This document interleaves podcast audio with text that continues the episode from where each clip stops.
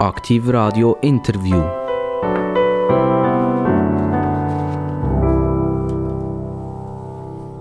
Herzlich willkommen, Aktiv Radio Interview oder wie wir immer mehr sagen, Aktiv Radio Gespräch. In diesem Gespräch darf ich heute begrüßen jemanden, der einen Vornamen hat, wo wir nicht so recht wissen, wo er herkommt. Er wird uns vielleicht noch das ein bisschen erklären. Er heißt Henrik oder Enrique oder wie auch immer. Wir werden es hören. Und zum Nachnamen heißt er Schneider. Herr Schneider, herzlich willkommen. Merci für die Einladung. Jetzt habe ich gerade angefangen mit Henrik oder Henrike oder, oder Henry oder Heinz oder, oder was auch immer. Woher kommt der Vorname? Meine Mutter hat ihn entdeckt. Das ist eine ganz alte Version vom französischen Henri. Und die Version ist so alt, dass sie noch ein QE dahinter hat. Das heisst, früher hat es den Henri nicht gegeben, sondern er hat immer ein QUE hinter dran gehabt. Für die ersten Könige von Frankreich, vielleicht sind es nicht einmal Könige gewesen. Die ersten Leute, die dort oben gemacht haben, sind die Henriques gewesen. Okay, und äh, Schneider, das klingt nicht französisch eigentlich, das klingt eher wieder deutsch. Ja, deutschsprachige Schweiz, ja. Meine Verwandtschaft, also meine Eltern, kommen ja ursprünglich aus dem Berner Oberland, aber das gehört man ja bei mir nicht. Nein, aber die Mutter ist französisch sprechend. Ja. Das ist sie bilang aufgewachsen. Mehr oder weniger. Ähm, wie viele Sprachen reden Sie? Ich rede keine Sprache wirklich gut. Deutsch und Französisch und Englisch. Und äh, in Ihrem Leben brauchen Sie was am meisten? Deutsch und Französisch und Englisch. Also jetzt wollen wir vielleicht mal das Rätsel auflösen, wo der Henrik Schneider äh, so steht und wo er herkommt. Er ist 1977 geboren. Das heißt etwa rund zehn Jahre vor äh, der Situation, wo in Europa doch recht Veränderungen gegeben hat.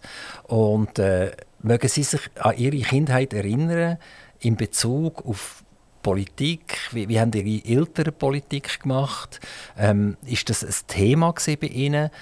Oder wir kommen dann später darauf zurück, Sie sind viel, viel später erst politisiert worden. Meine Eltern sind nie politisch aktiv gewesen, aber es ist für uns klar gewesen, dass wir bürgerlich sind. Alle Familien, also alle Verwandten in unserer Umgebung sind bürgerlich gewesen, immer schon bürgerlich gewesen.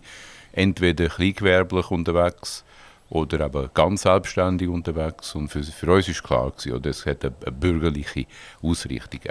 In dem äh, 80er Jahren, eben, wo ich angesprochen habe vorher, also 1989, haben wir ja dann äh, die äh, massiven Umwälzungen gehabt. Deutschland, wo wieder zusammengekommen ist.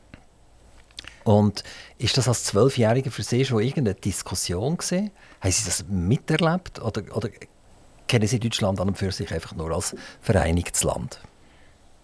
Einer von meiner ersten Kindheitserinnerungen ist aber der Fall von der Berliner Mauer. Weil ich weiß, wie mein Vater das im Fernsehen geschaut hat und ich bin dann dazugekommen und habe gefragt, was ist da? Und dann hat er mir das erklärt.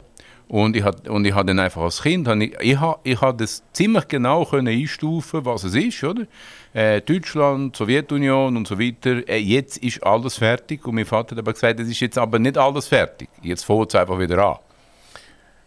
Enrique Schneider, äh, die Schule, die Sie gemacht haben, äh, wo haben Sie Ihre Schule gemacht und wie ist das in etwa abgelaufen? Ich habe keine Ahnung mehr wie das abgelaufen ist in der Schule. Meine Eltern sind Monteure, also Heizungsmonteure, äh, Luftmont also Lu Reinluftmonteure heißt das. Und die haben damals noch für den Sulzer geschafft und sind um die Welt geschickt worden. Und wir als Kind sind mitgegangen. Wir sind in, äh, in Spanien gewesen, wir sind in Brasilien gewesen, wir sind in Amerika gewesen. Ich komme auf die Sprache zurück. Brasilien, Portugiesisch. Damals war Sulzer eine sehr großzügige Firma und hat uns die deutsche Schule gezahlt. Okay, okay, Sie sind in deutschen Schule gesehen ja. und nie genug lang, um die Sprache wirklich zu lernen. Korrekt. Ähm, Sulzer, das Thema. Also damals, wo Sie, wo Sie ein Bub waren, war Sulzer äh, ein Weltkonzern gewesen, riesengroß, in ganz vielen verschiedenen Medien tätig. Ihr Vater jetzt im Bereich Heizung und Lüftung. Eltern. Mutter auch. Mutter auch? Ja, ja. ja haben sich die Eltern so lernen kennen auch? Ja. Haben sie zusammen eine Heizung aufgebaut? Ich weiß nicht so genau, was sie zusammen aufgebaut haben, aber sie haben sich in der Firma kennengelernt und äh, wir sind, also mein Bruder und ich, wir sind in der Firma geboren. Also bevor unsere Eltern nicht unabhängig geworden sind mit dem eigenen Geschäft, hat man nur Arbeit daheim diskutiert. Das ist das Thema gewesen. Die sind heimgekommen von der Arbeit und haben einfach weiterhin ihre Projekte diskutiert am Tisch. Sie sind ja heute hier für einen Schweizerischen Gewerbeverband. Sie sind Vizedirektor vom Schweizerischen Gewerbeverband und jetzt darf ich wieder zurückkommen zur Sulzer. Sulzer, äh, einer von diesen ganz grossen Weltkonzernen. Haufen Sachen sind abgesplittet worden. Ich kann mich erinnern an Sulzer Medica, wo nachher zu Zimmer ist gegangen. Äh, der Konzern hat sich massiv verändert.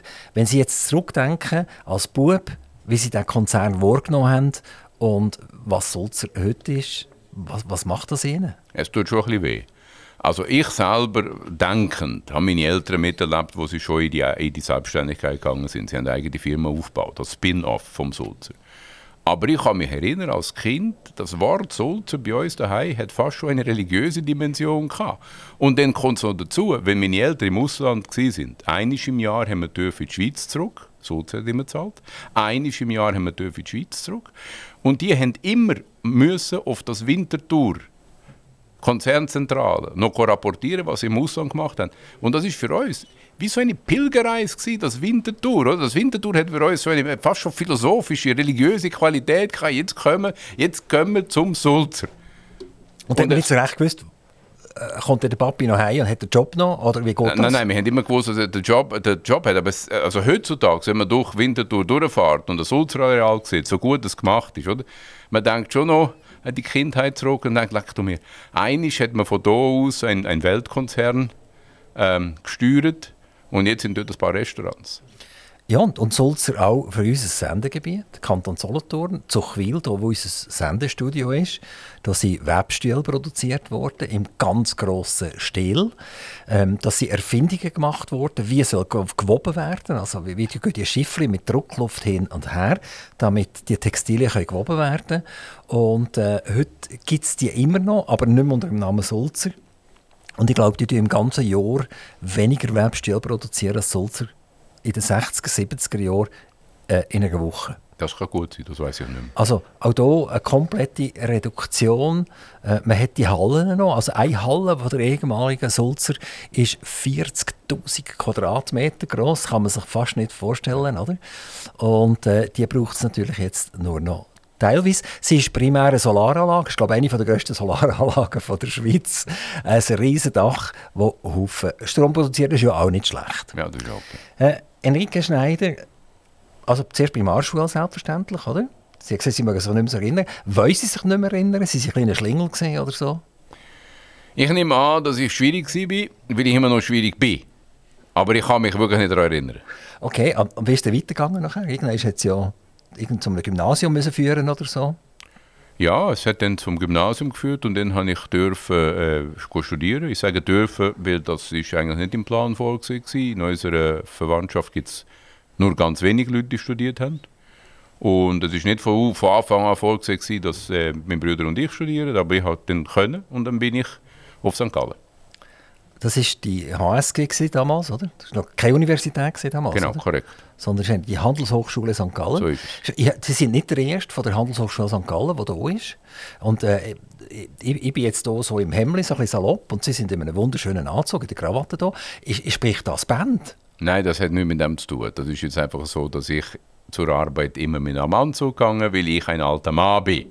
Ich bin aber entsprechend auch altmodisch. Ich bin auch einer von denen, die kein Problem damit hat, eine Krawatte zu tragen. Und ehrlich gesagt, Krawatten sogar noch korrekt finden. Ähm, aber kommen wir schnell zurück zur HSG, oder? Das ist äh, auch so ein Lieblingsthema, wo man sagt, äh, das ist sehr deutschlastig gewesen, die HSG damals. Äh, sie viel noch von der von Zugatz hergekommen. Die haben zuerst müssen Matur in Zugatz machen im Lyceum Alpinum, wo sie Haufen Geld gezahlt haben dafür, sind nachher an die HSG gegangen und äh, dann ist man als, als Bub, als sagen wir jetzt normalem Haus, wie sie ja gekommen sind, oder? Sie sind ja nicht aus, aus multireichem Haus gekommen, äh, so ein bisschen, fast ein bisschen auf der Seite gestanden. Stimmt das? Nein, nein. Erstens, also mindestens, wir reden hier von den 90er Jahren, ist dann die HSG schon recht durchmischt gewesen. Ja, es hat die reichen Klicken gegeben, das hast du sofort gemerkt. Aber äh, Schweizer Studenten sind ja immer zugelassen, oder? Das sind ja Leute aus normalem Hintergrund gekommen. Und es ist dann interessant, wie schnell man sich zu, wie schnell man zueinander findet. Und ich habe von Anfang an recht normale, sagen wir so, Gruppe von Leuten kennengelernt, wo Leute aus ganz verschiedenen Haus gekommen sind, Monteure, Tankstellenbetreiber und so Zeugs. Das ist für mich okay gewesen. Sie sind an die HSG gegangen, weil sie nicht gewusst haben, was studieren. Das ist ja sehr oft ist das ein Studium gesehen, die, die, Ökonomie, oder? Äh, weil man nicht so recht weiß, wie, wie, weiter. Oder sie sind ein sogenannter Überzeugungstäter gesehen. Ich bin ein Überzeugungstäter aus geografischer Überzeugung. Das heißt? Wir haben dann sind wir noch im Ausland gewesen. und äh, mein Vater hat dann gesagt, ja, jetzt kannst du studieren, jetzt darfst du in die Schweiz. Und meine Mutter hat dann gesagt, du kannst ja bei der Verwandtschaft leben. Und dann habe ich die Schweizer Karte genommen und gedacht, okay, welche Uni ist am weitesten von der Verwandtschaft entfernt? Und das ist halt HSG gewesen. Und dann habe ich gesagt, okay, ich gehe dort hin. Und erst nachdem ich den geografischen Entscheid gefällt habe, habe ich dort angerufen und gefragt, was kann man eigentlich bei euch studieren? Und dann habe ich gesagt, Recht. Und dann denkt das ist langweilig. Dann habe ich gesagt, Betriebswirtschaftslehre. Und, gesagt, nee. und dann habe ich gesagt, Volkswirtschaftslehre. Ich habe damals nicht den Unterschied von diesen zwei kennt, aber ich habe das letzte rausgenommen, weil ich gedacht das macht vielleicht ein bisschen mehr Sinn. Also, wenn Sie jetzt nur an Dollar gedacht hätten, dann hätten sie wahrscheinlich nicht Volkswirtschaft gemacht. Dann hätten sie wahrscheinlich Betriebswirtschaft gemacht. Oder Use. Use ja, gibt Geld. Ja, ja. Sorry. Use gibt einfach viel Geld.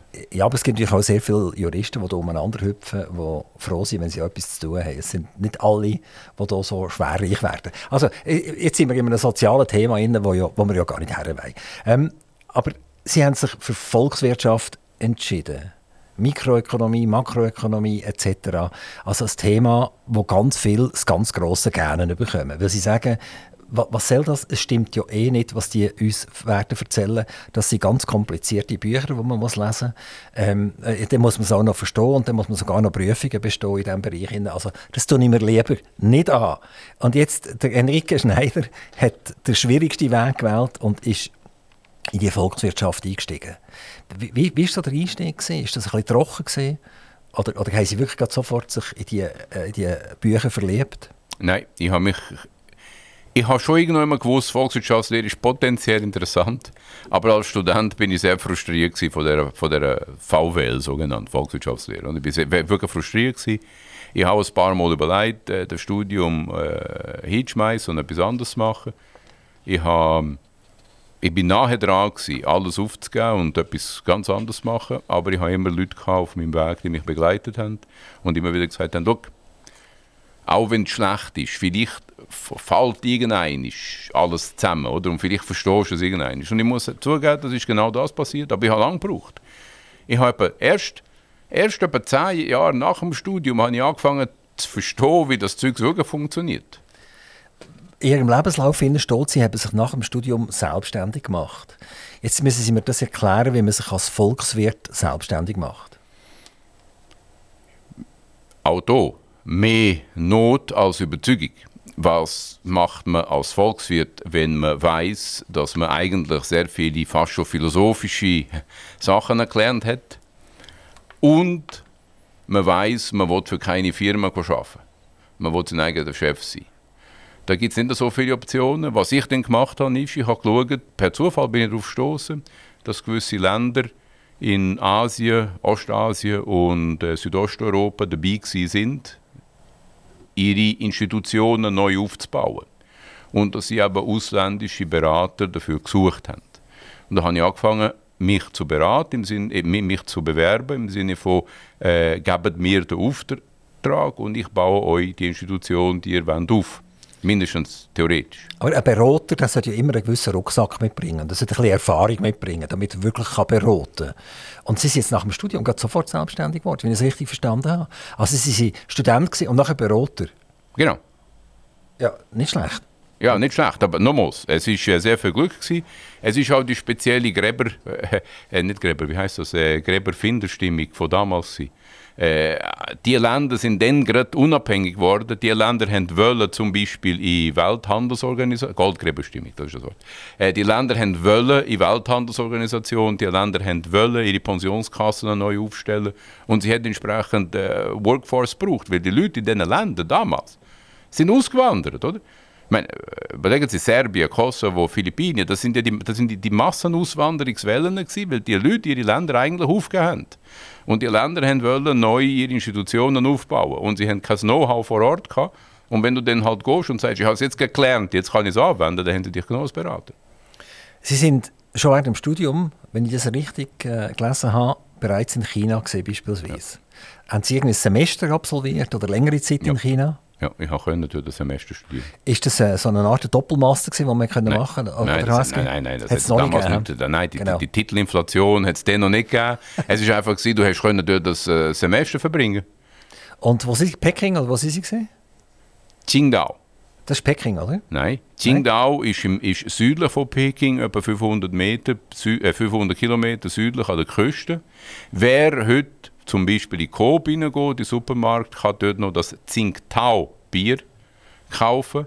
Das ist das Bier, das nach deutschem Reinheitsgebot dort braut wird.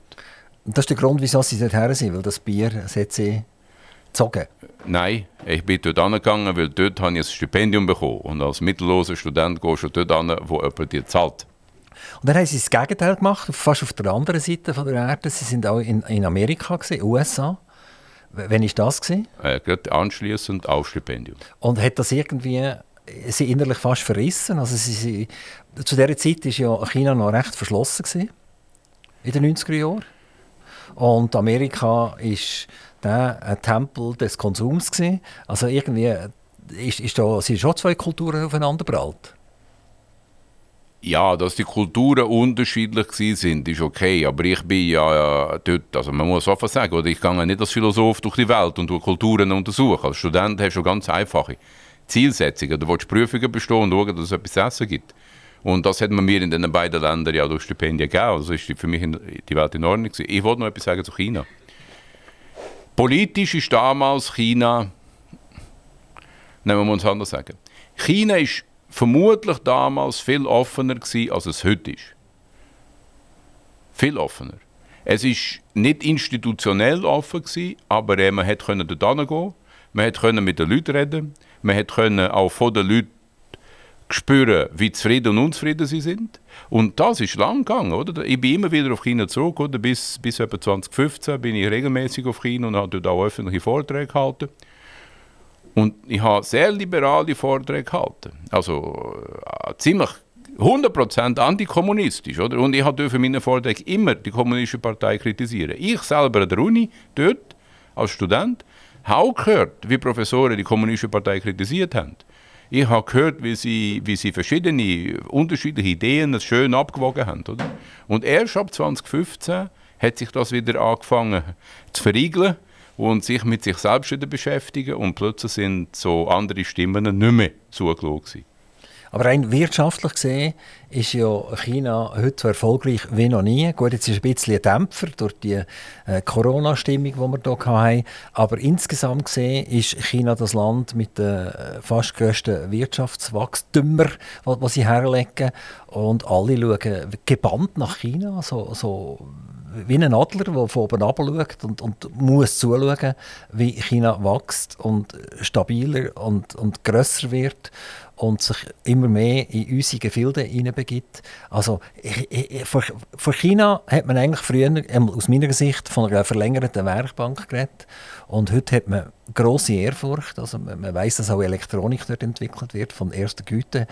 Also es ist nicht mehr so, dass sie unbedingt müssen nach London oder nach New York oder an der ETH studieren sondern die haben sehr gute Schulen auch, bei sich. Also es ist eine riesige Veränderung aus, jetzt, aus meiner Sicht, aus meiner Kindheit und aus der Sicht von heute. Und die haben sie auch miterlebt. Ja, ja. Also China ist eindeutig äh, qualitativ heute an einem Ort, wo sie lange nicht sind. Oder? Ich habe ja lange auch überlegt, ob das überhaupt äh, funktionieren wird mit dem, mit dem ganzen Wandel, den sie haben wollen durchexerzieren. Das hat irgendwie funktioniert. Aber nochmals, der Preis ist recht hoch. Der Preis ist, der wirtschaftliche Fortschritt geht auf Kosten von der persönlichen Freiheit. Ist das tatsächlich so? Oder? Wir sehen China heute äh, Kameras, die überall positioniert sind. Die Menschen werden reduziert auf Pünktchen, wo irgendwelche Nummerli haben. Und wenn sie mal bei Rot über die Straße gelaufen sind, dann kommen sie einen Malus über. Und dann wird ein Punkt abgezogen. Und wenn sie dann bei Nullpunkt sind, dann werden sie vermutlich verhaftet. Stimmt das? Ja, das stimmt. Also so krass? Ja, krass. das stimmt. Ja, krass, das stimmt. Also, es ist nicht landesweit. Das System funktioniert vor allem dort, wo man etwas zum Zeigen hat. Das wäre Peking und Shanghai, vielleicht noch ein paar separate andere Städte auch noch. Aber das ist ja so. Das ist, also das, ist, das ist ganz krass so. Wenn du dort etwas Falsches machst, dann werden dir Punkte abgezogen. Du wirst zwar nicht äh, gerade ins Gefängnis rein, aber dann kannst du nicht in den Supermarkt einkaufen. Wenn du zu wenig Punkte hast, darfst du im Supermarkt nicht einkaufen. Aber wie kontrolliert man das so etwas? Dann, komme komm ich in den Supermarkt rein und da ist wieder eine Kamera und dann macht es und dann ist rot und dann darf ich einfach nicht reinlaufen. Nein, du hast eine App und du musst, bevor du einkaufst, musst du entweder mit der App zahlen oder die App einscannen. Und dann können sie ja lesen, wie viele Punkte du hast. Also es wird mir gerade ein bisschen sturm im Moment. Ähm, laufen wir hier auch in diese Richtung? Ja. Ähm, es ist krass, wie sie so Ja sagen. Normalerweise werden bei so Fragen wird das immer relativiert, Nein. oder? Also es ist wirklich so, wir gehen in die gleiche Richtung rein. Wir und, gehen in die gleiche Richtung rein, einfach viel langsamer und viel äh, ruppiger, aber wir gehen in die gleiche Richtung rein. Wir dulden immer mehr Überwachungen und zum Teil fordern wir sie auch. Ich sage nicht, ich will das, ich sage einfach als Gesellschaft, oder gehen wir immer mehr in die Richtung rein. Sie, Sie wohnen selber im, im Appenzell. Wann kommen die ersten Aussenkameras im Appenzell, die Ihnen erklären, dass Sie jetzt nicht mehr dürfen auf den Bahnhof gehen oder so? Das weiß ich noch nicht. Ich, hoffe, ich glaube, dass Appenzell am, am, am, am längsten brauchen wird, um die Entwicklung durchzumachen. Aber die Entwicklung ist da. Also, blödes Beispiel. Im Oktober bin ich in Oslo, gewesen, Norwegen. Dort, in dem, mindestens in dem Stadtviertel, wo ich mein Hotel hatte, wird alles überwacht. Kameras sind dort auf Schritt und Tritt gesetzt, es wird alles überwacht. Und dann, aber das ist vermutlich eine kulturelle Geschichte, ich kenne mich mit Norwegen nicht aus, aber das ist eine kulturelle Geschichte. Wenn du irgendwo mal angehst, wo die der Meinung sind, dort solltest du nicht an, kommen sie dich holen und sagen, nein, nein, kann dort an. Also effektiv, man ist so überwacht, dass die sogar eingreifen und reagieren. Ja, ich glaube nicht, dass das Eingreifen eine direkte Folge von der Überwachung ist. Ich glaube, das ist kulturell und ich glaube sogar, sie meinen es gut. Oder? Sie denken, ja, der, der, der Doppeltourist, der geht noch jemand anders, wo, wo, wo er nicht anders soll, das, das ist nichts Schönes. Und das Land ist außerhalb vom Touristenhotspot nichts Schönes. Oder? Das Ding fällt auseinander. Es ist echt grusig, das Land. Norwegen. Auf jeden Fall. Ähm, äh, aber wenn, wenn du die zwei Sachen zusammen hast, eine Überwachung und noch eine Kultur, die zulässt, dass man einander sagt, was man zu tun hat, dann bist du, bei der total, dann bist du bald bei der totalen Überwachung. Und ich bin, mir, ich bin mir sicher, wir gehen in die Richtung. Was hat der Staat denn davon, wenn, wenn er das so rigoros macht? Oder wer ist der Staat überhaupt, der so etwas macht? Ich glaube nicht, dass die Frage ist, wer der Staat ist. Ich glaube einfach, ein paar Leute trauen dem Menschen nicht und wollen den Menschen unter Kontrolle haben. Ja, aber letztendlich ist ja irgendein, der, Auftraggeber und der Entwickler von dieser Software und der Auswertung von diesen Datenbanken. Und das ist ja dann letztendlich sind das die Regierungen, die, das, die dort am Drücker sitzen. Verwaltungen ändern. Okay, also das ist ein neues Thema. Sie sagen, eigentlich spielt die Regierung gar keine Rolle mehr zum Beispiel in der Schweiz sagt, sagt in der Verwaltung, sagen, mir ist eigentlich wurscht, wer, wer oben an mir Bundesrat ist, das ist mir eigentlich gleich, oder? Ja. Solange er mich in Ruhe lässt, kann er so lange Bundesrat sein, und wie, wie, er will. Genau. sind wir dort auch schon? Ja, also in der Schweiz, wir sind natürlich bei der Überwachung noch nicht dort. Aber jetzt Aber beim Mindset von der Verwaltung. Von der Verwaltung. Ja, eindeutig. Und, und äh, sehen Sie das, ist das auf der Ebene Bund und das ist auch auf der Ebene Kanton? Ich glaube, bei den Kantonen ist es ganz unterschiedlich. Es gibt Kantone, die sehr bürgernah sind, wo die Verwaltung nicht als Selbstverständnis hat. Und es gibt Kantone, wo die Verwaltung völlig völlig für sich ist und eigentlich sich nicht um die politische Legitimation von der Exekutive groß bekümmert. Also das wäre ja super im, im Bereich Föderalismus, dass ich als Mensch immer noch die Chance habe, in einen Kanton zu gehen, wo ich sage, die Verwaltung ist sehr bürgermeindet. Ja. Ist das der Grund, wieso Sie im Appenzell sind? Oder haben Sie sonst irgendeinen Bezug zum Appenzell? Nein, ich bin gern dort, unter anderem, weil aber die Verwaltung so schlank ist. Und ist äh, eigentlich eine ruhige Geschichte dort? Ruhig. Nein, es ist eigentlich nicht ruhig. Aber in Appenzell ist immer etwas los. Aber, aber äh, irgendwie Kilby und, und, und äh, Kühe, Kühe, die klingeln und so, oder? Nein, das ist äh, Karikatur. Ah, okay. Ab, ab, nein, Appenzell hat vieles zu bieten, auch im kulturellen Bereich, wer auf das ist. Wer zum Beispiel Freude hat an Fasnacht, wie ich, Appenzell hat sehr viel zu bieten. Also zwei Monate lang ist man dort der mit, mit, mit der Fasnacht beschäftigt. Ähm, wer ähm, andere Hobbys hat, hat im Sommer viel zu tun. Also Appenzell hat viel zu tun. Es bietet einfach etwas anderes an. Sie haben unter anderem viel, viel Bücher geschrieben und viele Artikel geschrieben und Aufsätze geschrieben etc. Wir können dann vielleicht auch noch auf Ihre Professur sprechen, die Sie inne haben. Und eins, um jetzt auf China zurückzukommen, ist äh, die chinesische politische Philosophie. Ähm, kann man sagen, und das, haben wir, das Thema haben wir ja gehabt, dass sich diese Philosophie eigentlich grundlegend geändert hat? Oder ist eigentlich im Innersten der Chines, wo wir hatten, sagen wir 1950, wo die klassische eben Werksbank, die verlängerte Werksbank war, und der Chines 2020 oder 2025, wie auch immer, eigentlich immer noch genau gleich. Also die Basisphilosophie, Grundstimmung vom Chines ist immer noch genau gleich. Die Aussage würde ich, würde ich insgesamt verwerfen. Erstens, es gibt nicht der Chines, es gibt ja viele Chinesen und jeder ist anders. Ich bin immer dagegen, dass man die Leute auf ein Stereotyp reduziert. Zweitens, ich behaupte mal, der durchschnittliche Chines ist nicht anders als der durchschnittliche Schweizer. Der will einfach ein normales Leben haben, will sich irgendwie am Abend das Bier haben, äh, äh, gönnen, will äh, zwischendurch ein Familienfest haben, will eine Wohnung haben. In China sind halt Wohnungen normaler als Häuser. Und ein Kind oder mehrere Kinder, das ist für die, das ist die, die normale, das normale Leben läuft gleich. Es ist immer eine Frage, was macht die Politik, oder? Und die chinesische Politik hat schon, und das ist vielleicht eine Konstante, immer eine große Angst gehabt vor innerer Rebellion, Revolte, weil jeder Bürgerkrieg dort, und die haben auch viele gehabt. Also China ist ein Land, das kennzeichnet ist von Bürgerkrieg. Und unter Mao sind, glaube ich, so viele Leute gestorben wie in keinem Krieg auf dieser Welt. Genau. Also jedes Mal, wo die einen Bürgerkrieg haben, haben sie 30 Millionen Tote, oder? Jedes Mal. Vor Mao hat es Bürgerkriege gegeben und so weiter. Also, das heißt, jede Regierung in China hat wirklich Angst vor dem Zustand. Und der, ich würde jetzt mal so sagen, das ist irgendwann mal eine normale, humane Angst, weil niemand will verantworten dass 30 Millionen Leute sterben. Und die Antwort darauf, wie schafft man die Stabilität, das ist das, was man politische Philosophie nennen können. Wir haben unsere Antwort gefunden mit Demokratie und die haben eine andere Antwort gefunden. Und jetzt kommt das Spannende. Ihre Antwort ist der allmächtige Staat, der alles kontrolliert. Ob er kommunistisch ist oder nicht, ist völlig wurscht. Einfach der allmächtige Staat, der alles kontrolliert. Das ist, das ist die Antwort, die Sie im Moment pflegen. Also, ich bin ein Befürworter von der sogenannten Pendeltheorie. Ich sage immer, der Mensch ist nicht in der Lage, das Pendel mal in Ruhelage zu bringen, sondern er muss es immer entweder nach, nach links, jetzt nicht politisch gesehen, übertreiben, oder nachher gibt es Krach und dann wird es nach rechts übertrieben. Also eine starke Polarisierung, wo das Pendel äh, einen entsprechenden Ausdruck gibt für das Sein, wo, wo, wo wir drinnen stecken. Und wenn wir jetzt den Nachrichten glauben, die aus China kommen, ob, ich glaube schon lange nicht mehr alles, aber ich sage jetzt mal, was man jetzt gerade aktuell hört und, und was man sagt, ist, dass allenfalls die chinesische Regierung ein bisschen übertreibt. Und, und zwar ist es gegangen mit der, mit, mit der Null-Covid-Politik. Das heißt, wenn jemand krank ist, wird das ganze Quartier abgeriegelt oder eine ganze Stadt abgeriegelt. Und die haben das jetzt zwei, drei Jahre erduldet.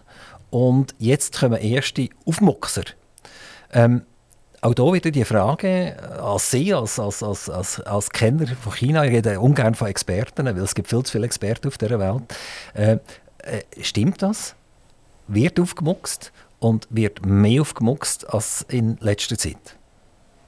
Ich teile Ihre Meinung, was Experten anbetrifft, aber ich habe keine Antwort auf die Frage zu China. Oder aber, anders gesagt. Aber glauben Sie den, den Medien, wenn die schreiben, jetzt tätscht es im Moment, jetzt kommt China als Problem über, die Leute werden äh, stärker in ihrem Freiheitsdrang und leben das aus. Das Gleiche hören wir ja aus dem Iran im Moment, oder? Also Frauen, die sich da überall die Haare abschneiden in der Schweiz und überall und, und meinen, sie seien extrem clever, dass sie äh, so solidarisch sind mit Haare abschneiden.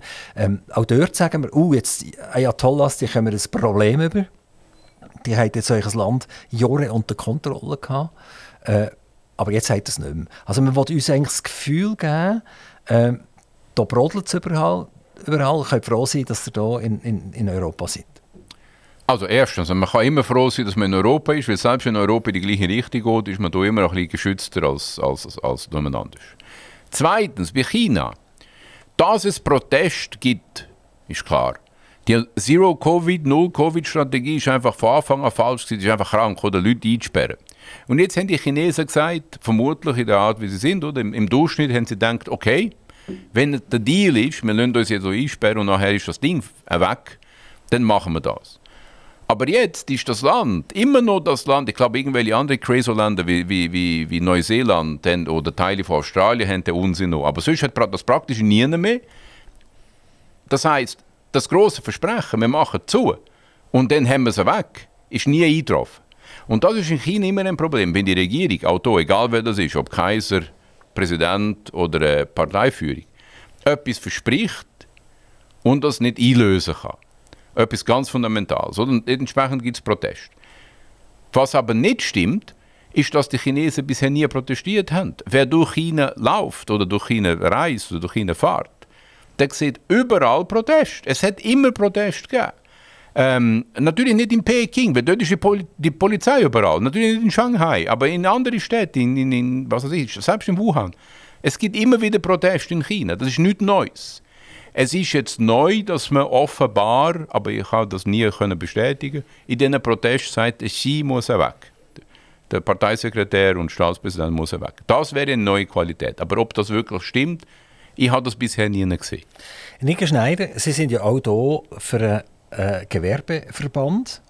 Ich muss immer aufpassen, dass ich nicht sage Gewerkschaftsverband. Das wäre ganz falsch.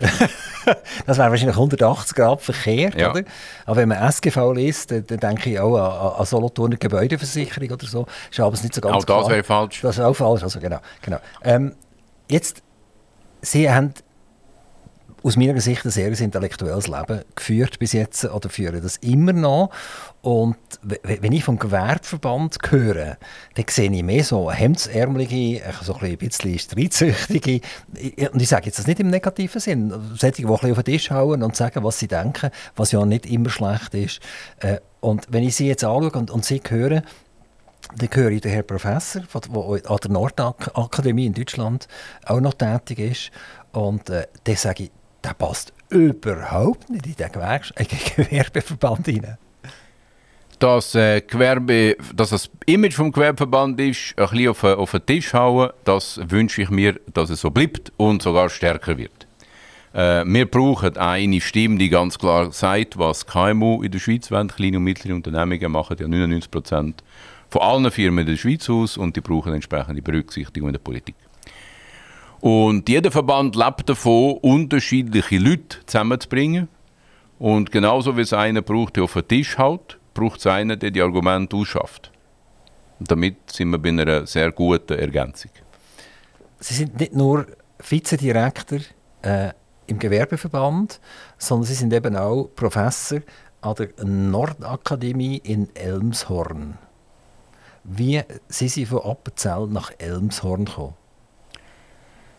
Wie alles in meinem Leben, per Zufall. Die äh, Nordakademie gehört einem Wirtschaftsverband in Deutschland an. Und Wirtschaftsverbände reden ja miteinander.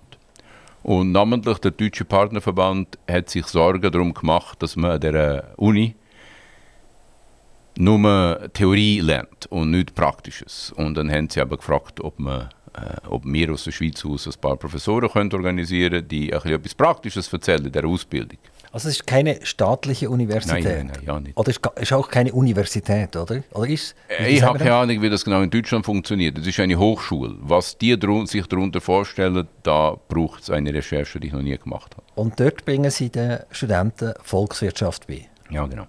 Das heißt, es hat sich durchgezogen, die Volkswirtschaft.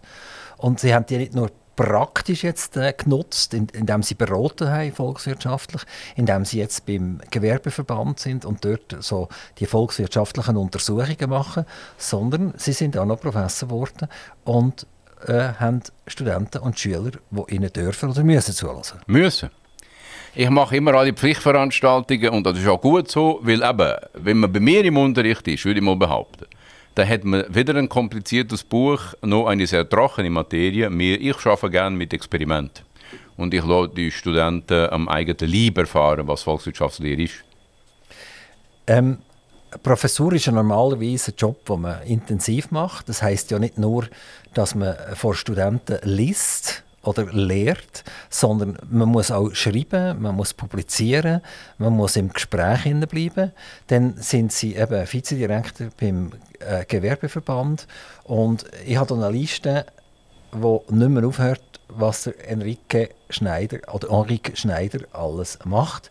Ich will nur ganz kurz durchhören, ich höre dann wieder auf. Vielleicht muss ich unterbrechen, wenn es nicht stimmt, also aber okay. AHV, Ausgleichsfonds, BVG, Auffangeinrichtung, Sicherheitsfonds BVG, International Telecommunication Unit, Swiss Organization, MFO, Stiftung Klimarab, Nuklearforum. Da wird, das ist besonders interessant, Nuklearforum, da können Sie sicher etwas sagen. Swisskills ist gerade jetzt äh, sehr interessant gewesen, das sind ja die Lehrlings, oder, wo, wo ausgebildet werden und gegeneinander antreten und so weiter. Also ganz tolle Geschichte, Energiecluster, äh, Sicherheitspolitisches Forum, Validas, äh, Climate Technology Center, also äh, ah, da kommt noch die Rüstungskommission, äh, Kommission für Bundesstatistik, Green Climate Fund.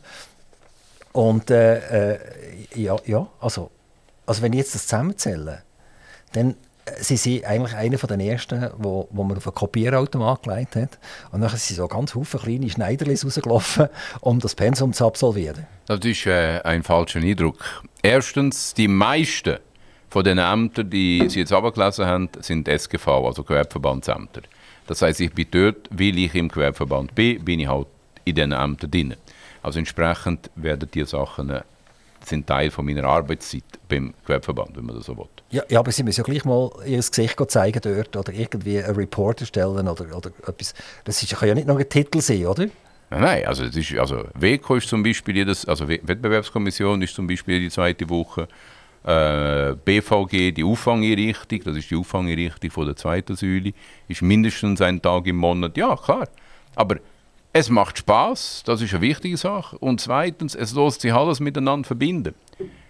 Das ist generell das Credo in meinem Leben. Synergie ist gut. Synergie ist, wenn man aus der Verbindung von verschiedenen Sachen neue Kraft, neue Ideen kann, kann entwickeln Und von mir aus, das ist der Motor für mich. Immer mehr Synergie. Ich will einfach Zeugs verbinden und aus dieser Verbindung etwas Neues haben. Ich mache es ja so, Sie gehen zu Ihren Studenten in Deutschland durch denen allen Aufgaben. Es sind 100 Studenten, jeder schafft für sie und dann können sie nachher die Publikationen nutzen und mit diesen ganz vielen Ämtern nachher im Prinzip eine tolle Geschichte abzugeben. Ja, Publikationen sind mir wurscht, aber ich lade die Studenten schon ein paar Sachen anschauen. Also zum Beispiel Staatsverträge. Der Gewerbeverband ist dabei, auch immer wenn es um Freihandelsverträge geht. Dann gebe ich das den Studenten und sage, schauen Sie das einmal mit den Tools, die wir hier angeschaut haben. Was meinen Sie? Oder, ähm, das, das, ist nachher nutzbar, letztendlich? Ja, nutzbar, Das ist nicht einfach nur Buchlage, oder? Nein, es ist, also es ist nicht alles nutzbar, weil die Studenten sind nur am Lernen, aber man, man lernt von dem, was sie lernen. Oder? Sie kommen und sagen, das und das ist uns auffallen. Klar, also es gibt vieles, was man miteinander verbinden kann. Es ist purer Nutzen. Ein ganz grosses Mandat, das haben Sie vorher selber erwähnt, das ist die Wettbewerbskommission, bekannt unter dem Namen WECO. Und die WECO, dort haben wir Bürger manchmal das Gefühl, dass sie nicht für uns da ist. Jetzt frage ich Sie etwas. Also, ich, ich bin gerade äh, beteiligt an einem Verfahren, wo es um Gaspreise geht. Also, wir als Bürger haben nicht nur permanente Kontoerhöhungsrechnungen bekommen mit dem Argument, der, der böse Krieg macht alles teuer, sondern wir haben nachher nachträglich, nachdem wir die Kontos alle gezahlt hatten, äh, noch eine Abschlussrechnung bekommen, die etwa doppelt so hoch ist, wie das, was man in den früheren Jahren eigentlich gezahlt hat. Also man hat zuletzt irgendwie Faktor 4 oder 5 müssen zahlen und dann hatte ich die Frechheit, gehabt, mal den internationalen Gaspreis während der ganzen äh, komischen Kriegssituation anzuschauen. Ich habe nachher die gleiche Grafik gemacht mit dem regionalen Gasbetreiber und da bin ich zu einer äh, ja, ganz simplen, einfachen Lösung gekommen, dass ich dort ein Gap drin habe, die irgendwie nicht gerechtfertigt ist. Oder? Meine Frage war an Gasbetreiber, kannst du mir die Grundlage geben von der Berechnung von deinem Gaspreis? Und die Antwort, die ich zurückbekommen habe, was jetzt gesehen heisst also, du kommst eh nicht raus im, im, im Bereich Energie, also was fragst du überhaupt?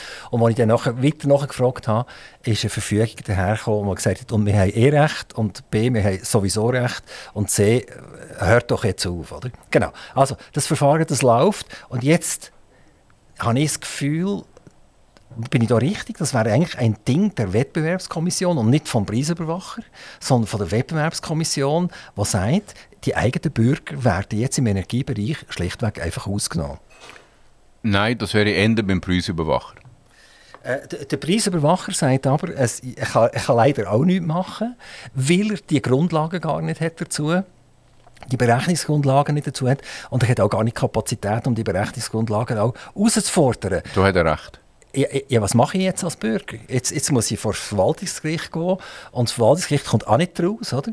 und sagt, ja, die werden schon recht haben, das wird schon stimmen. Also wir haben ja eine monopolisierte Situation im Energiebereich. Also aus Sicht der Kleinen, die Grossen äh, haben, haben sich lang äh, tummeln im freien Markt. Drin. Wir Kleinen haben das nicht können, sondern wir haben die monopolisierte Rechnung einfach müssen schlucken und zahlen.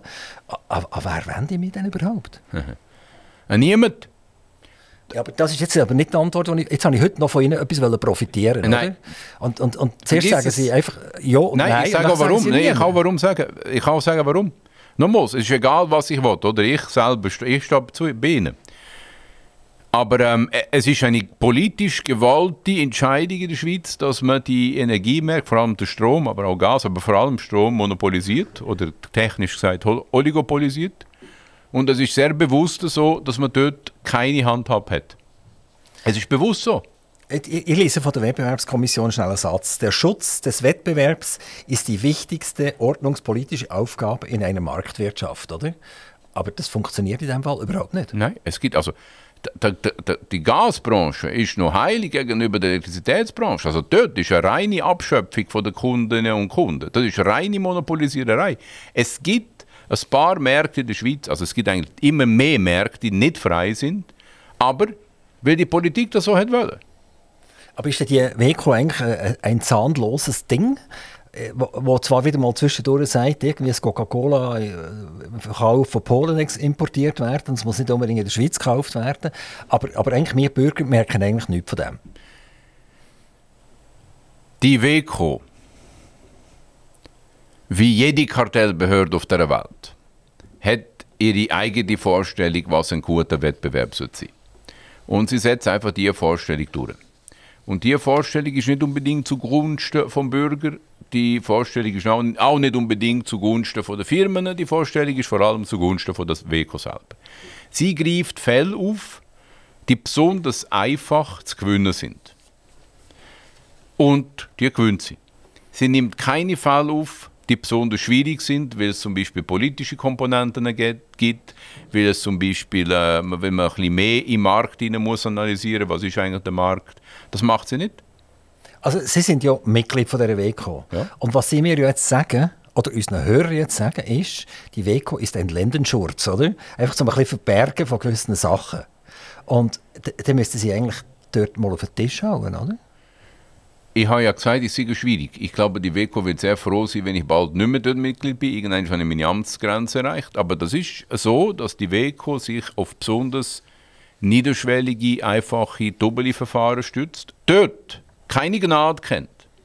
Dort Firmen kaputt macht, also wirklich im Konkurs hineintreibt mit, mit, mit, mit, mit, mit, der WECO, mit den Sanktionen vom Wettbewerbsrecht. Aber größere Zusammenhänge macht sie nicht. Weil das ist zu kompliziert und das Risiko vor Gericht zu verlieren, ist zu groß. Das verstehe ich also, dass gewisse Firmen oder gewisse Bürger sich ein bisschen allein fühlen. Weil, weil es, es gibt einen Preisüberwacher, es gibt einen WECO, es gibt den, den gerichtlichen Instanzenzug, es gibt Verfügungen, wo man mir sagt, an wen ich mich muss wenden etc. Und dann mache ich das tatsächlich und dann komme ich irgendwie zurück über, ja, wir sind eigentlich nicht zuständig. Also das wäre ja nicht das erste Mal, wo das passiert, dass man sich hoffnungsvoll an jemanden anlehnt und dann tut einem die Schultern einfach äh, wegziehen. Gut, äh, da muss man mehrere Sachen sagen. Erstens, äh, grundsätzlich gilt, gilt Selbstschutz. Oder? Man muss selber seine Interessen durchsetzen. Man muss nicht dann nach einer Schulter suchen im Staat. Ausgerechnet nicht dort. Nein, nein, das Gegenteil. Das Gegenteil, oder? Also Sie haben ja vorher gesagt, Juristen verdienen viel Geld. Hm. Und warum verdienen sie so viel Geld? Weil sie die Schulter sind. Weil, weil, weil der Staat so saumässig kompliziert ist worden, dass ich als Bürger mit einem Rechtsverständnis, mit einem guten Rechtsverständnis gar nicht, gar mich nicht mehr bewegen kann, sondern bevor ich irgendwie nur ein Luftblöterli in die Welt setze, muss ich hunderte Abklärungen machen und merken nachher, dass ganz viel von diesen Abklärungen Nonsens ergeben. Das heißt, ich habe irgendein Gesetz gegen mich, das ich als Normalbürger gar nicht verstehe. Genau das ist der Punkt, oder? Und genau das ist das andere, was man sagen äh, muss. Unser, unser Staat generell ist derart aufgebläht, dass die Wahrscheinlichkeit, dass man dort auf Nonsens stoßt, wenn man als Mensch selber etwas abklären oder umsetzen äh, sehr hoch ist. Und es ist wie eine Telefonschleife, oder? Du bist da drin und du kommst einfach nicht mehr raus, außer du hängst auf. Das heisst, außer du, du, du fährst wieder bei Feld 1 an, bis du in die nächste Telefonschleife drin bist. Das, das, ist, das sind die ganz konkreten Auswüchse von dem Verwaltungsstaat, den wir haben. Darf ich hier gerade eine Frage stellen, die mich immer schon Wunder genommen hat? Und zwar, ich tue jetzt eine Behauptung sagen, und, und Sie können ja widerlegen, ob die stimmt oder nicht. Wenn wir alle Leute, die irgendwie von staatlichen Geldern abhängig sind, würde zusammenfassen, würde man vermutlich über 50 Prozent kommen. Also ich nehme jetzt, sage jetzt alle, alle Ausbildungskräfte, also alle Lehrkräfte, die ganze Medizin. Äh, ich, ich tue jetzt die äh, Krankenkassenprämie auch als, als, als Steuer anschauen, äh, ein bisschen weit. Oder? Äh, wir nehmen alle Leute, die direkt bei Bund, Kanton und den de Gemeinden äh, tätig sind, äh, ich nehme jedes Tiefbauunternehmen dazu, weil ein Tiefbauunternehmen hat vielleicht 95 Prozent der, der Aufträge tatsächlich äh, von kantonalen oder Bundesbehörden. Autobahnen bauen, Kantonsstrassen bauen, Gemeindestrassen bauen etc. Also wenn wir jetzt das alles zusammenfassen, wo der Franken direkt oder indirekt von staatlichen Organen kommt, dann können wir als, mit einem liberalen Gedankengut gar nicht mehr gewinnen. Ja, ich bin nicht so defatistisch. Ich glaube, dass die Situation schwierig ist für Liberale. Aber ich glaube auch, dass es sich lohnt zu kämpfen. Das ist das, was, ich, was mich antreibt. Oder ich glaube, es lohnt sich dafür zu kämpfen, dass die Leute ihr Leben führen können, dass sie frei können sein, dass sie selbst bestimmen können und dass sie gegen den Staat antreten können. Also ich glaube, es lohnt sich. Ich habe nie gesagt und ich werde auch nie sagen, dass es ein einfacher Kampf ist, weil es ist, also ich weiß ja nicht, ob die 50 Prozent wirklich stimmen, von denen sie reden, aber es sind auf jeden Fall sehr viele und sehr viele mächtige Institutionen auf der Seite. Aber trotzdem, wir sollten irgendwie nicht einfach aufhören und, und einfach kapitulieren, weil das Leben ist lebenswert und wir als Menschen sind auch viel wert. Ihr Chef im Gewerbeverband der hat sich ja mit den Institutionen angelegt. Er hat mal gesagt, SRG, äh, so kann das nicht weitergehen. Ich setze mich ein für eine Veränderung in diesem Bereich. Und er, im ersten Anlauf ist er der Nationalrat geworden und als er dann weitergemacht hat, ist er wieder abgewählt worden. Also es hat auch bei ihm das nicht mögen verleiden dass er mit einer grossen Konsequenz an und für sich auch etwas schafft, wo, wo, wo einfach vielen Leuten nicht passt. Und das führt dazu, dass sogar das Volk plötzlich Nein sagt dazu. Also wo ist jetzt der Balanceakt zwischen Staat und Volk? Und wo ist das Volk irgendwie fast von dieser Staatsabhängigkeit überfahren und akzeptiert das schlichtweg? Das Volk in der Schweiz akzeptiert den Staat, weil der Staat ursprünglich vom Volk kommt. Anders als andere europäische Länder ist unser Staat nicht eine Erfindung von oben gewesen. Sonst, er ist wirklich bottom-up gewachsen. Wir sind hier in Solothurn, oder? Die Saubanner Züge im 19. Jahrhundert sind Teile von dieser Staatsbildung gewesen. Das ist ja von unten gekommen. Und der Staat genießt eine noch ziemlich grosse soll sagen, ja, Rückhalt bei den Bürgerinnen und Bürgern. Aber, aber wie Ihr Fall, oder? Das zeigt, die Leute werden schon immer skeptischer. Und äh, schauen jetzt einfach mal an den Bundesrat. Der, der gewinnt nicht einfach jede Vorlage vor dem Volk. Es heißt nicht mehr, oh, der Bundesrat ist dafür, also tue ich auch gleich stimmen. Also der Bundesrat hat immer mehr Schwierigkeiten, auch vor dem Volk zu bestehen. Das ist ja eigentlich eine gute Nachricht, weil die Leute immer skeptischer werden. Und das Ziel ist doch nicht, den Staat kaputt zu machen. Das Ziel ist, ihn zu verbessern, indem man ihn zurückführt zu dem, was er einmal war. Oder? Ein bürgernahe, relativ effizientes Verwaltungssystem. Ich will noch ganz ein anderes Thema ganz kurz mit der Zeit, die wir noch haben, anpacken. Und zwar, vor 100 Jahren hat James Joyce Ulysses geschrieben. Also das ist äh, äh, lang, lang her, oder? Und Sie haben das mal in einem Interview angegeben als, als äh, ein Buch oder Literatur, das Sie fasziniert. Äh, dort geht es eigentlich um, um, um viele Sachen, die mega Bauchschmerzen machen. Also äh, zwei Exponenten, die durch die Welt durchlaufen, einen Tag lang und konfrontiert werden mit ihrer Umgebung, aber nicht irgendwie sehr konstruktiv. Ähm, wie ist das möglich, dass sie mit, mit ihrem Weltbild, das sie haben, äh, eine tausendseitige Betrachtung von 24 Stunden von zwei Personen, die eigentlich eher, eher im, im, im leidenden Bereich sind, äh, äh können gutheißen Also ich finde das Buch faszinierend geschrieben, weil es verschiedene Stile hat und weil die Leute hier einfach ganz speziell dargestellt werden. Und was mir an dem Buch gefällt, ist aber, wie Sie gesagt haben, die zwei Protagonisten haben eine Intuition, die immer 180 Grad anders ist als meine. Also jedes Ding, was sie machen, ist von mir aus derart falsch, dass es schon wieder lustig ist. Und ich schaue das an, einfach irgendwann mal als irgendwann eine lustige Geschichte. Ich nehme an, der James Joyce, der Autor selber, der hat auch die Intention gehabt. Es ist schon natürlich irgendwann, das Leben ist für beide nicht gut. Aber ich denke, dass seine Intention karikaturistisch war. Und mir gefällt der versteckte Humor. Also versteckter Humor ist für mich super. Und die beiden Personen sind ja zu keinem Ziel gekommen, sondern die sind in, in, in einer Einsamkeit, in einer inneren Traurigkeit eigentlich gesehen. Und äh, zuletzt bringt er sie noch zusammen, die beiden Figuren. Äh, irgendwie in einem Bordell gibt es, glaube noch eine Schlägerei oder irgend so etwas und, und der eine hilft dem anderen. Aber, aber eigentlich, das sind tausend Seiten, wo, wo an einem Normalleser äh, fast ein bisschen Angst machen.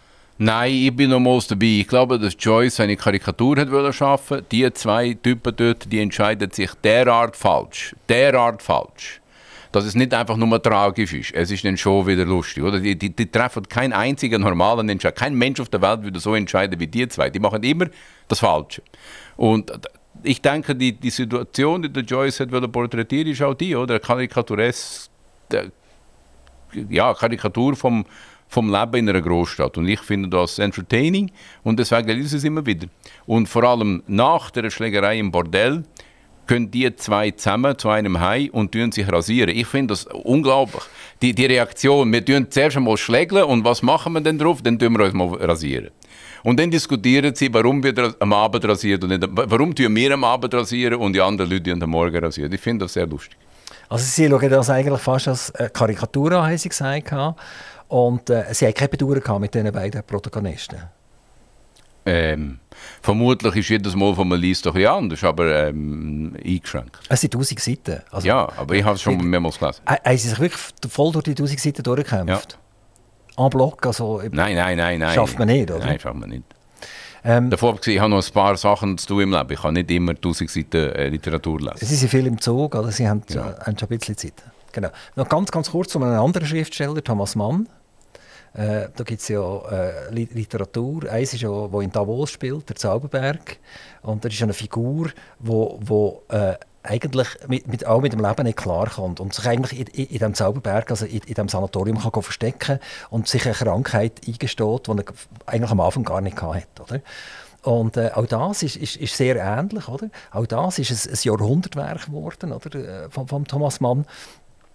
Und wie, wie sehen Sie die Menschheit? Also, äh, kommt man noch klar eigentlich mit dem Leben?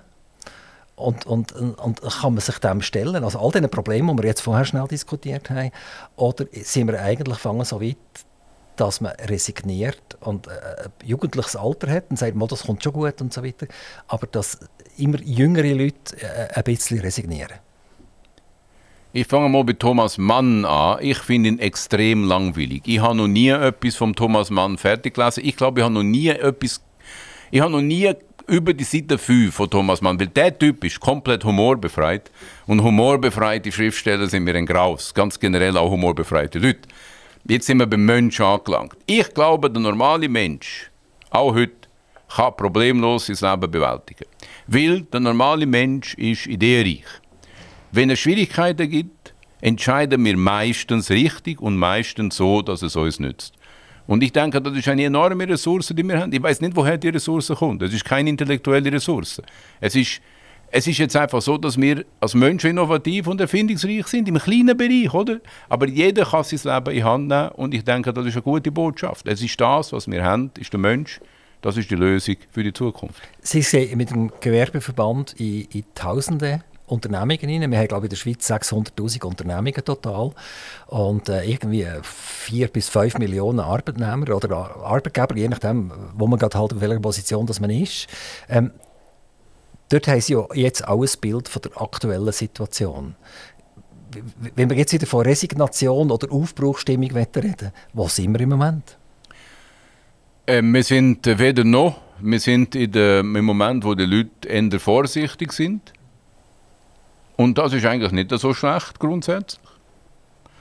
Äh, Unternehmer, die ich kenne, sagen mir immer, wir sind Unternehmer, Unternehmer geworden, weil wir die Schwierigkeiten sehen, aber immer eine Lösung parat haben. Und ich glaube, das ist auch der Mindset von 99 Prozent von diesen 600.000 Unternehmungen. Sie sind beim Gewerbeverband dabei als Vizedirektor. Was ist Ihre Intention in die Zukunft raus? Ist das ein, Beruf, den Sie Ihr Leben werden äh, lang machen Oder ist das eher so eine Durchgangsstation? Ich bin im Schweizerischen Gewerbeverband schon seit 2010. Und wie geht es weiter? Ich bin gerne im Schweizerischen Gewerbeverband. Da, äh, wie man sieht, lässt er Ihnen auch gewisse Freiheit, viel zu machen, viel tätig zu sein. Sie sind so, so ein bisschen das Hirn vom Gewerbeverband, kann man das fast sagen. Also sie sind ein der, der sich Sachen ausdenkt und die gehen nachher an die entsprechenden Stellen und der Gewerbeverband bringt das nachher ins Publikum raus. Ich sage es anders. Ich bin eins hier im Gewerbeverband. Wir haben in der Geschäftsstelle ein sehr gutes Team, die, ein Team, das miteinander arbeiten kann, aber vor allem kontrovers miteinander diskutiert. Und das ist die Ressource, die Kontroverse. Wir, wir, wir schenken uns nichts argumentativ. Wir können sehr, sehr, sehr hart ins Gericht miteinander. Und so tun wir unsere Argumente und unsere politischen Positionen schärfen. Ich will noch eine ganz konkrete Frage stellen und dann sind wir leider am Ende der Zeit angelangt für unsere Stunde. Das Thema Homeoffice. Ich sage schnell meine persönliche Meinung Homeoffice. Homeoffice ist mega gefährlich. Es tut die ganze Teambildung zerstören. Es ist für einen Unternehmer eigentlich wurscht, ob jemand 200 Meter entfernt wohnt oder 10.000 Kilometer. Und endgültig wird Folgendes passieren, dass man keine Arbeitsverträge mehr hat, sondern jeder ist sein kleiner Unternehmer daheim und äh, kann nur noch offerieren in ein Projekt hinein und dann wird er halt gewählt oder, oder nicht gewählt. Also, meine Position, Homeoffice, ist ein Schuss in den Rücken von jedem Arbeitnehmer, der nicht gerne selber sich verkauft. Und jetzt muss ich dazu Stellung nehmen. Ja, was sagen Sie als Person? Oder ich was bin zu 75 Prozent einverstanden. Okay, also auch Sie sehen das, ist eigentlich nicht so toll, oder? À la longue ist es nicht so toll im, im ganz bestimmten persönlichen Umfeld. Wenn jemand gerade Vater geworden ist oder gerade Mutter geworden ist, wenn jemand etwas hat daheim und so, kein Problem, oder? Aber äh, du kannst nicht ein gesamtes Team aufbauen, wenn die Leute eben 200 oder 2000 Meter weg sind. Leute müssen sich sehen, müssen, Leute müssen sich in die Augen schauen, müssen, Leute müssen Sprüche miteinander machen. Henrik, äh, oder Henrike, was, was, was, was ist eigentlich richtig? Ich habe mal einen Mitarbeiter gehabt, der hat mich zwei Jahre lang Patrick genannt. Aber ich kann mir jetzt gleich noch schnell sagen, das sind mich befreien. Mein Vater hat immer du gesagt. Okay, also Henri Schneider, ganz herzlichen Dank, dass Sie vorbeigekommen sind. Das hat den Blausch gemacht. Merci vielmals. Merci.